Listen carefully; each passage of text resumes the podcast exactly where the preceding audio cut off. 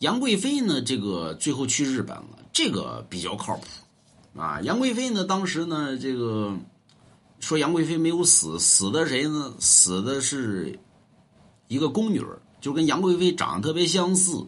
完了之后呢，这个因为人死了之后脸煞白嘛，那么所以唐明王说：“你看去吧，死了啊！”这边一接呢，哎呀，死了，死了，死了。那么死了之后呢，把这个杨贵妃呢就匆匆掩埋了啊。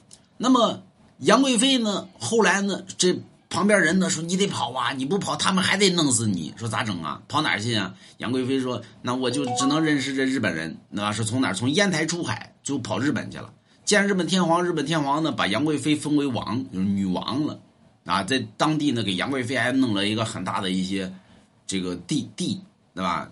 就杨贵妃在当地呢很厉害。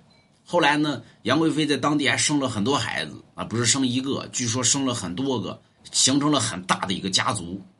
最后呢，杨贵妃死了之后呢，最后在在日本啊就把杨贵妃掩埋了，而弄了很大的一个墓地啊，叫杨贵妃墓。有人说胡说八道，你现在到日本去，日本还有那个杨贵妃墓，对吧？比中国那杨贵妃墓大多了。而且你问当地的很多老人，当地的很多老人是俺们是俺们是杨贵妃的后代，那么就是他们自自自己也承认是杨贵妃的后代啊。所以说杨贵妃跑日本这个事儿呢，还是比较靠谱，啊，有一定的说服力。但是真假呢，你只能问杨贵妃去了，啊，不信买龙家。